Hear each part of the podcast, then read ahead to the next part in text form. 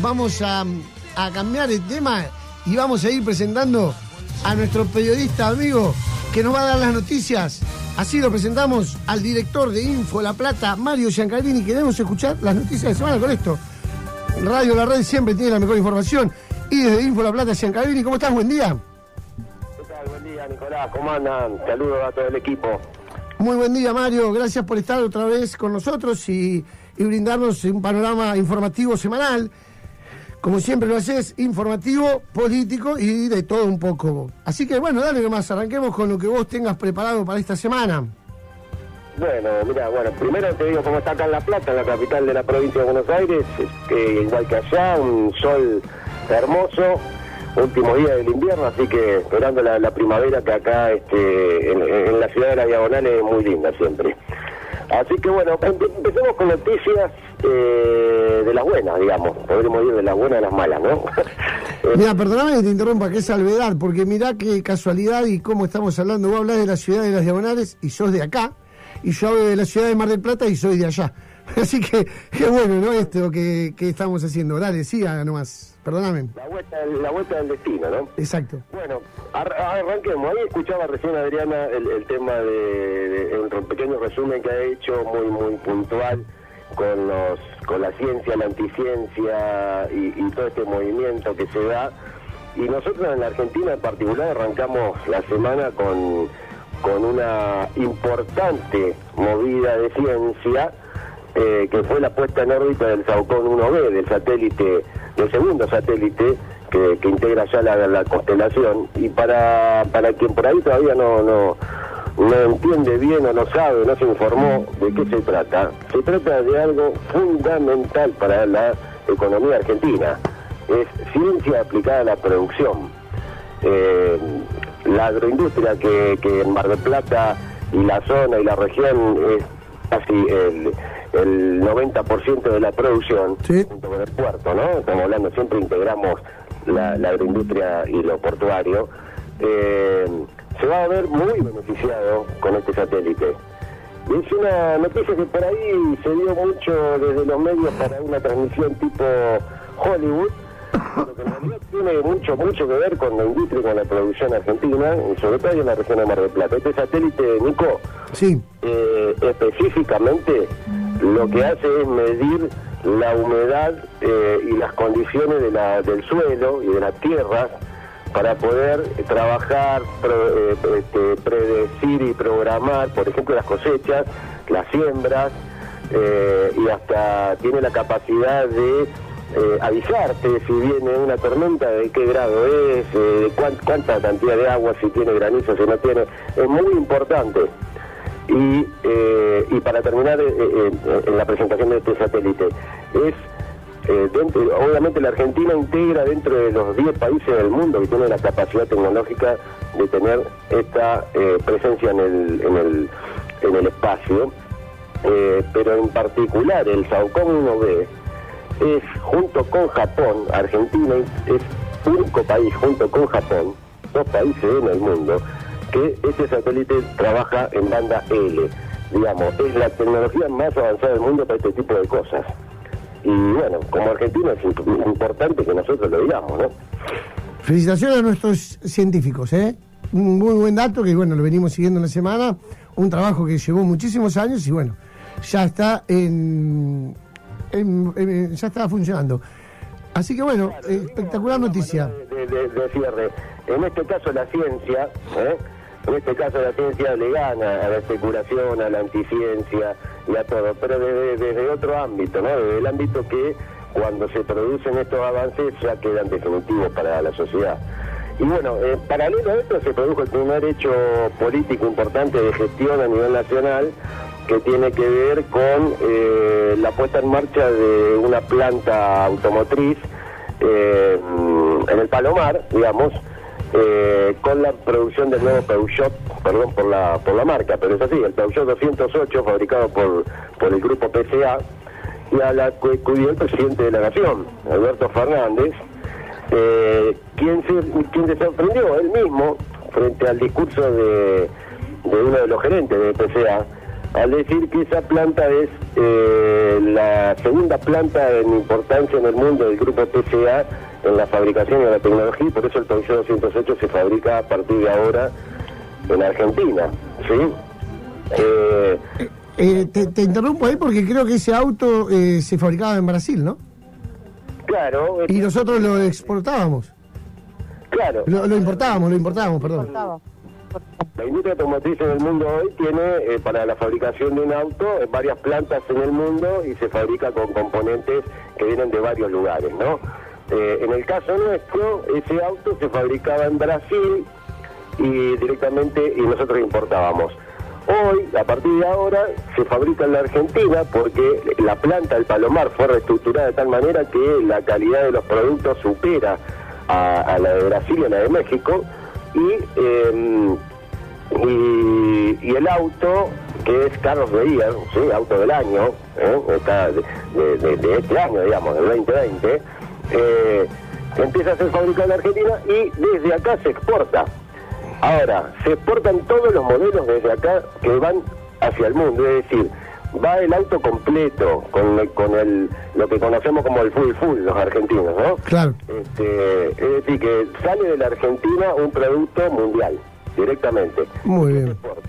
Y en el discurso, para cerrar el tema, eh, el, el, gerente de PCA dijo, bueno, le, informó al presidente antes de que hagan los discursos, que el 42% de las autopartes con las cuales está fabricada el auto son argentinas.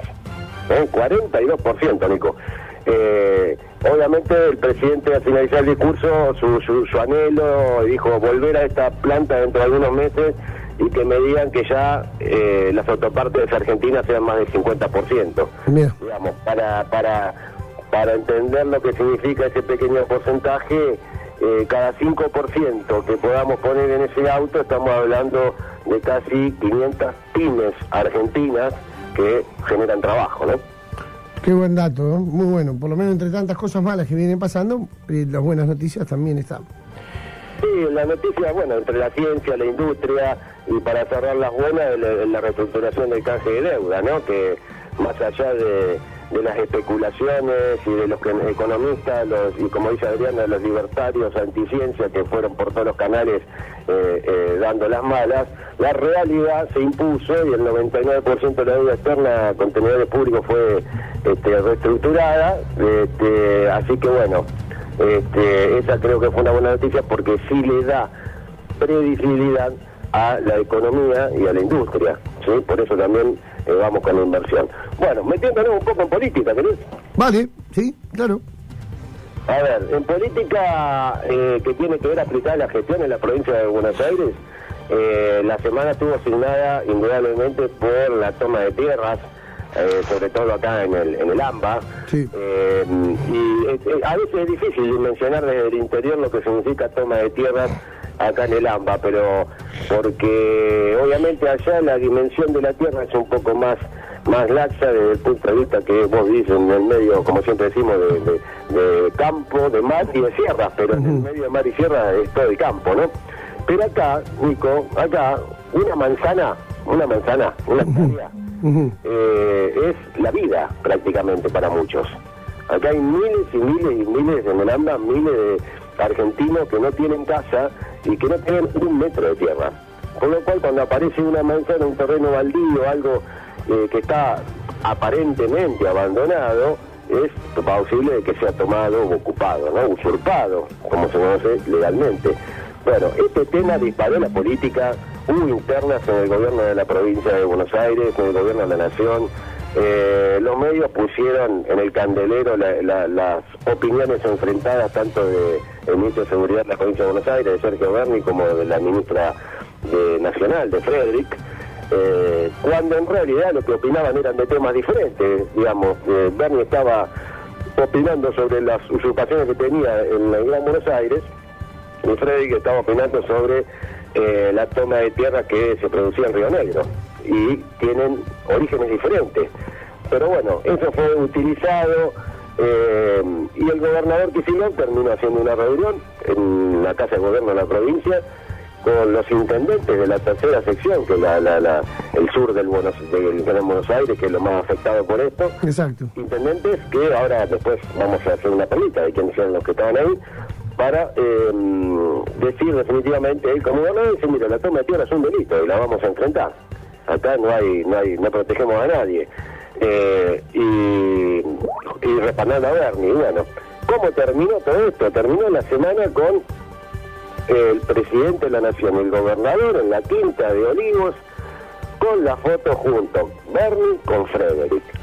¿Dónde? Presentando el nuevo plan de seguridad para el AMBA, que no es casualidad. ¿Mm? Eh, dos mil y pico de patrulleros nuevos, eh, la gendarmería puesta a disposición, bueno, eh, un trabajo un trabajo muy interesante en este caso, algo innovador, que es que el Ministerio de Transporte está en ese plan de seguridad. Esto sí es innovador, Nico. ¿eh? eh sí, perdóname, te interrumpí, perdón. Sí, sí, sí. Por primera vez, eh, no solamente es la policía y el Ministerio de Seguridad quien dice vamos a poner más efectivo en la calle, vamos a poner más este, patrulleros, eh, vamos a arreglar las comisarías y poner nuevas, que fue en, definitiva lo que se anunció, pero que esto ya lo conocemos y lo han hecho todos los gobiernos. Mm. Eh, por primera vez el Ministerio de Transporte eh, empieza a regular y, trabaja en conjunto con seguridad, poniendo corredores seguros con las paradas de los micros, teniendo en cuenta que cada parada de micro tenga la seguridad necesaria para que la gente pueda transportarse tranquila. Eh, eso sí es un dato bastante innovador.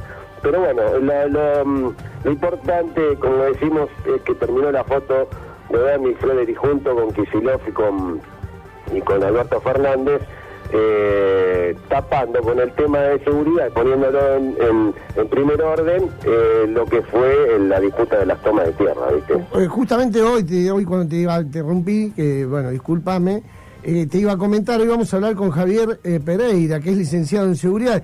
Y entre las preguntas que tenía o entre lo que íbamos a charlar, yo tengo pensado, ahora ya que lo comentaste vos, te lo digo, ¿Por qué solamente fuerza de seguridad en el AMBA? Porque hay, hay grandes ciudades como Mar del Plata, que también haría falta. ¿eh? Somos ciudades que últimamente los índices de inseguridad dan altísimos. Yo te diría que de los más altos del país. Eh, han retirado fuerzas federales, los pocos que quedaron no tienen cobertura. Hace poquito hablamos con algunos chicos del barrio de Bernardino Rivadavia, en el complejo Centenario, el cual decía que las fuerzas federales están totalmente desprotegidas y bueno, y no hay aparte, aparte Mar del Plata, no está exenta a la ola de delitos que hay. Bueno, pero bueno, se anunció para el AMBA nada más. Sí, mirá, lo que pasa en Mar del Plata, como, como, como yo lo digo, ¿no? La capital del interior de la provincia de Buenos Aires, claro. siempre sufre la dicotomía de que los gobiernos la usan para presentar, sobre todo el famoso operativo Sol. Es decir, piensan en Mar del Plata solamente para la temporada estival. Sí. Eh, digamos, eh, eh, lo del AMBA está más que claro, el AMBA es esto, es, la urgencia, es la emergencia.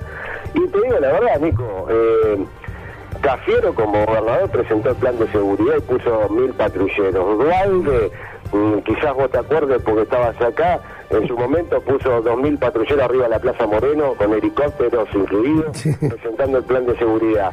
Rucau hizo lo mismo con la famosa mano dura. Después vino Felipe Solá. Bueno, Felipe Solá fue el único que no presentó eso. ¿eh? Felipe Solá fue alguien distinto en este caso. Fue quien, quien trabajó con los foros de seguridad, eh, trabajó más con la comunidad, integró eh, con, las lañadas, no sé si te acordás. Pero bueno, la, seguridad la vio desde otro punto de vista. Eh, quizá un poco más parecido a, lo, a como la ve Alberto Fernández hoy. Y después vino Scioli y dice lo mismo, volvió a este, la presentación de patrullero y todo eso. Ahora, siempre dejan a Mar del Plata para la temporada estival, como si Mar del Plata eh, tuviera delito solamente en verano. Eh, la verdad que Sergio Berni en este caso estuvo eh, recorriendo en la, primera etapa de la pandemia todos los distritos, eh, hay mucha expectativa con lo que van a hacer a partir de fin de año con el interior, así que esperemos que, que Mar del Plata esté incluida dentro de un plan serio, estable, de largo plazo, de seguridad. Pero no quiero hablar más de esto porque si va a estar este, Javier después, que es una autoridad en el tema, mejor que se place él, ¿no? Exactamente. Y bueno, no sé si tenés algo más para ir redondeando, así seguimos con la contundente programación del día. Internacional, que con, no sé si hoy está máximo o no, pero por ahí si no está, la, la, la tiro desde Italia, que es que el Papa Francisco, el Papa argentino, el Papa porteño, este, no quiero decir otras cosas, para no enojar políticamente, eh, volvió a las audiencias después de seis meses de, de- de- de una cuarentena estricta, sin contacto con el exterior. Este miércoles volvió a la, a la- a la audiencia eh, general, donde eh, está con la gente, habla, eh, recorrió personalmente.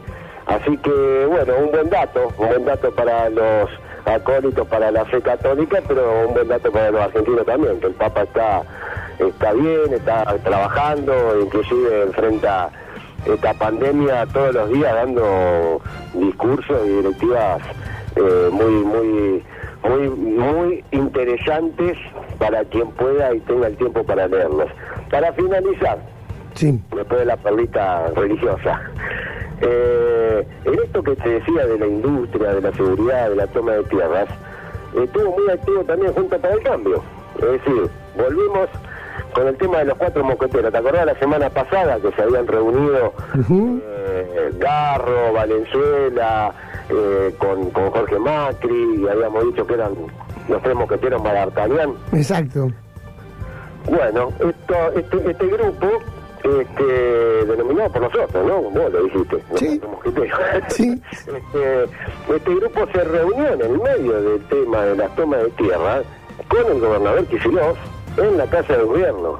Mira. Fue, eh, fue eh, y, y respaldando la, la- la gestión y interiorizándose sobre eh, el tema con, eh, con el ministro Berni. Pero no fue la reunión general de la tercera que vino después, sino que se reunieron primero.